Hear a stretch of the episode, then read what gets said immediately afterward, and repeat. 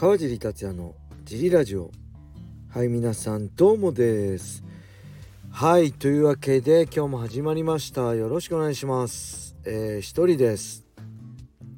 日曜日はね、えー、いつも小林さんと小野田さんと3人で配信する予定だったんですが、えー、土曜日にねベラトール289があって、えー、それに解説として参加してきて、えー、本当だったら終わってからジム行こうかなと思ったんですけどもうねあまりにも体しんどいのともう眠くてフラフラなんで本当申し訳ないですけど今日はちょっとお休み取らして体を休ませていただきます。もう燃え尽きました。出し尽くしましたね。声も結構叫び喋りすぎてあの 枯れてますね。のちょっとはい。この前のねブレイキングダウンがあのあんまり喋る機会がなかったんでその分のストレスを今回出そうと思っていっぱい喋ったら結構疲れました。ただ面白かったですね。えー、なんだろう。まあいろいろあったんですけど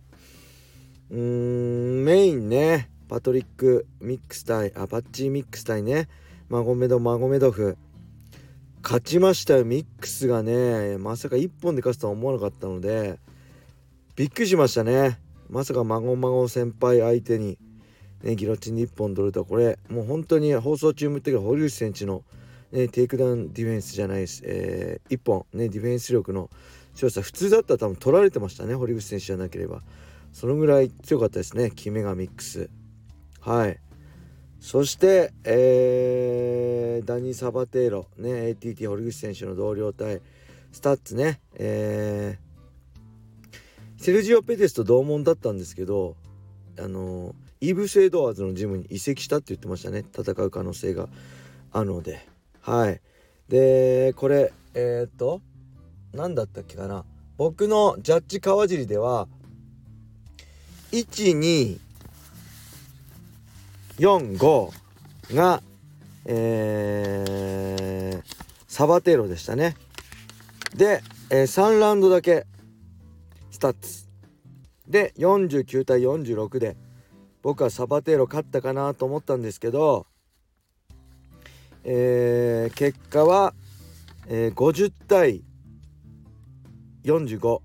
全ラウンドサバテロを取った人が1人。そして48対47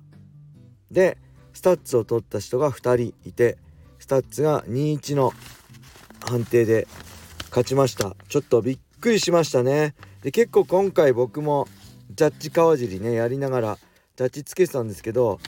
えー、あんま前回はねいつだっけかな堀内選手と一緒にやった時は結構合ってたんですけど今回だいぶ違いましたねやっぱり判定基準も徐々に変わってきてるのかもう本当に、えー、ポジショニングだけじゃほぼあの判定に響かないってことですかね。うん、サバテーロだいぶポジショニングテイクダウン取ってポジショニング取ってたんですけどテイクダウン取ってもポジショニング取っても、えー、まあ、ダメージを与えなければえー、打撃の手数だったりねサブミッションの1本積極性1本狙う姿が有利になるのかなって改めて思いました。これはもうだいぶ戦い方変えるしかないでしょうね。特にグラップラーはちょっと倒して抑え込んでっていうのはもう厳しいのかもしれません。グラップラーにとっては結構きつい時代になってきました。ただ、えー、まあ、グラップラーもね、えーまあいわゆるダゲスタンスタイルっていうか、えー、ケージを押し込んでテイクダウンしてケージの際のねケージとマットのあの、垂直のところに固めて、えー、肘だったりパウンド打つっていうそういうしっかり削るパウンド肘を打つスタイルだったらいけるんでしょうね。ただ抑え込むだけではダメだと。あのよりなんだろう。グラウンドでもダメージが中心になってきたってことですね。昔10年前だったら本当に上にテイクダウンして上に乗ってるだけであの、ポイント取れたんですけど、えー、時代とともにねダメージが中心になってきてるのでこれから特に変えていくしかないでしょうね。あのユニファイドルールでやる人は。でその辺僕も解説者としてもうちょっとなんだこのアップし口しかアップしていかなきゃいけないのでえー、いつだっけかな？12月17日のね土曜日の21時からかな？やる。JMOC ってあの雷神のレフリーとかやってるね審判団のセミナーを改めて去年も受けたんですけど今年も受けて、ね、自分の、あのー、知識をバージョンアップする予定です。はい。あとはね何かあったかな？あ他にもありましたねジャッジ。誰なんかレレンシオーニとコディ・ローでしたっけ？もう若干ジャッジが変なのもあったしね。はい。あのー、甲斐鎌香が多分ジムを変えて環境を変えてすごい強くなってる姿も見つつやっぱ本当面白いなと思いましたね。あのー、ジム変えて成功する例もあれば失敗する例もあって全てジム変えればいいって問題ではないんですけど多分そこの水があったんでしょうね。うん。すごいあの、めちゃくちゃこう強くなってました。そしてやっぱりこれですよ。女子ねフライ級タイトルマッチ王者リズカ・モーシェ対ねジュリアナ・ベラスケス。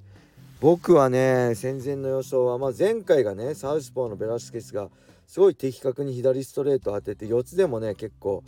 あのベラスケスが腰強くて勝ってたので、えー、その辺しっかりねあのやって勝ちきるかなと思ったんですけど差を見せつけてね。なんと全く逆でしたね。やっぱりこの何女子ね USC、えー、バンタム級でしたっけ？のロンダ・ラウジーとね USC 初の女子の試合をしたリズ・カモカムーシュカモーシェが勝ちましたね。びっくりしましたね。あのー、なんだろう総合力で上回りましたね。渡辺選手渡辺香奈選手が試合中ツイッターで言ってたように、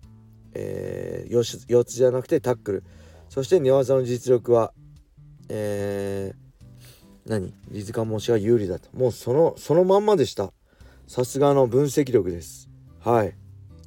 そんな感じでまあ試合はねえー、カムオシェが勝ったんですけどなんとね何？えー、マイク勝利後のねマイクでねあの渡辺選手とはね1年後の日本で戦いたいって言ったんですよ。でその前にあのー、何でしたっけあのハワイのマクラーレンじゃなくてこの前ハワイで戦ったあの出てたね女性の方といやななんだなんて言ってたんですかな1階級これはバンタム級でやりたいって言ってたのかなちょ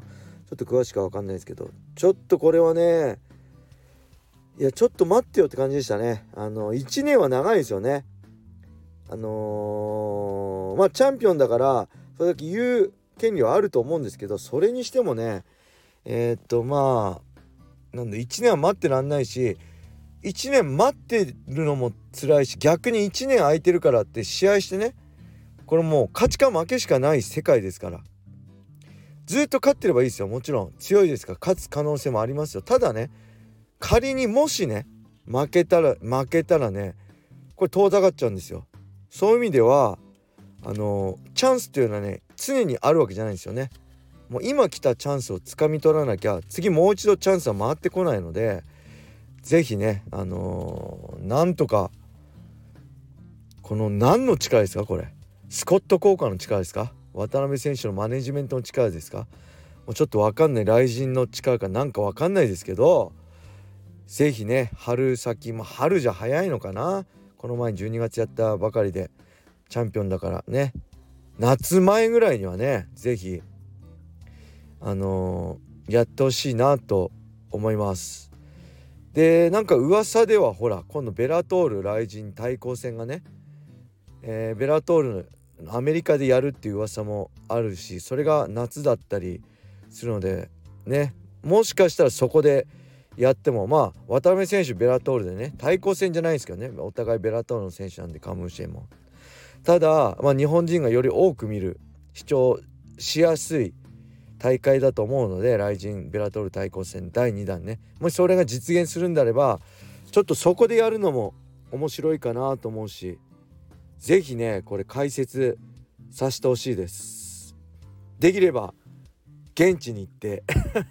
ハワイでやるっぽいのでねベラトールライジン対抗戦第2弾現地でね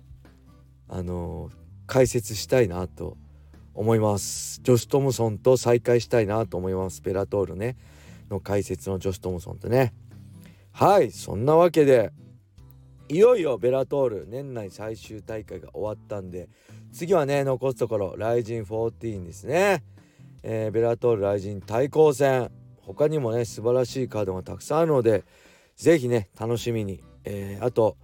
えー、何ですかイベント割？でふ、えー、普段6000円ぐらいのちょっと安くなるんですよね。でプラス UNEXT だと初回ん？1500ポイント入ったり毎月1400ポイントね毎月もらえるんですよ。それを合わせるとね結構安い